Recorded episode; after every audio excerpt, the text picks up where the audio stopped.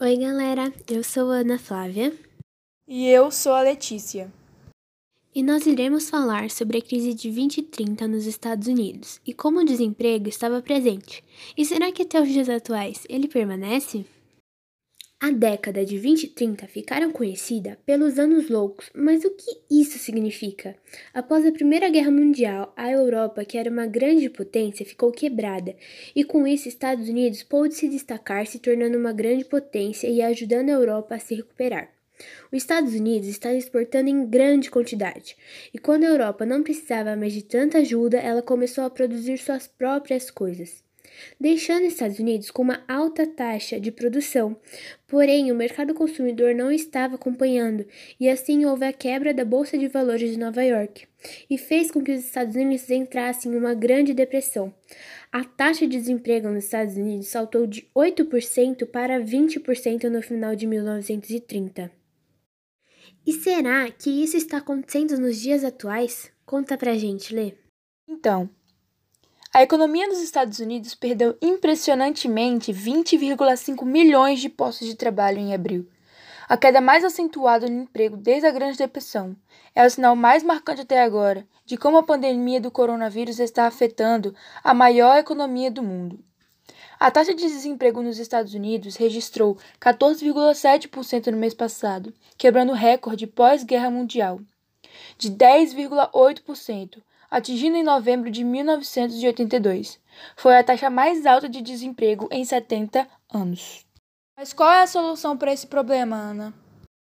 A forma que os Estados Unidos da América encontrou para resolver esse problemão foi o New Deal, que em português significa Novo Acordo. Ele foi criado com o intuito de o Estado intervir na economia, que era muito liberal. Ou seja, os norte-americanos viviam o chamado liberalismo econômico, onde o Estado não intervém nas atividades econômicas. Este foi o maior fator para o fim do capitalismo liberal. O novo acordo foi um conjunto de medidas criado no governo de Franklin Delano Roosevelt, de 1933 até 1945, que foi inspirado nas ideias do economista John Keynes, onde visava tomar medidas econômicas que garantissem o pleno emprego dos trabalhadores. John defendia também uma redistribuição de lucros para que o poder aquisitivo dos consumidores aumentasse de acordo com o desenvolvimento dos meios de produção. O New Deal abrangia a agricultura, a indústria e a área social.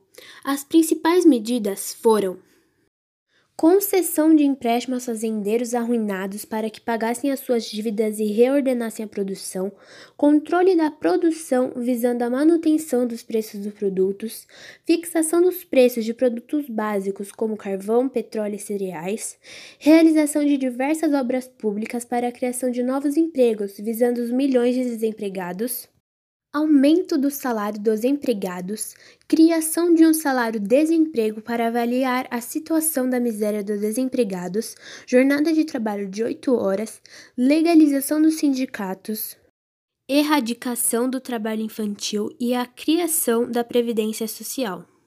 Este programa não liquidou totalmente a crise econômica, mas manteve a estabilidade. A partir de 1935, a economia do país voltou a se estabelecer, mas só se restabeleceu totalmente com a Segunda Guerra Mundial. É, Ana. Atualmente ainda não temos uma solução, mas estou torcendo para que essa pandemia passe logo, para que as coisas voltem ao normal e as pessoas possam voltar a trabalhar. Eu também estou torcendo muito para que isso passe logo.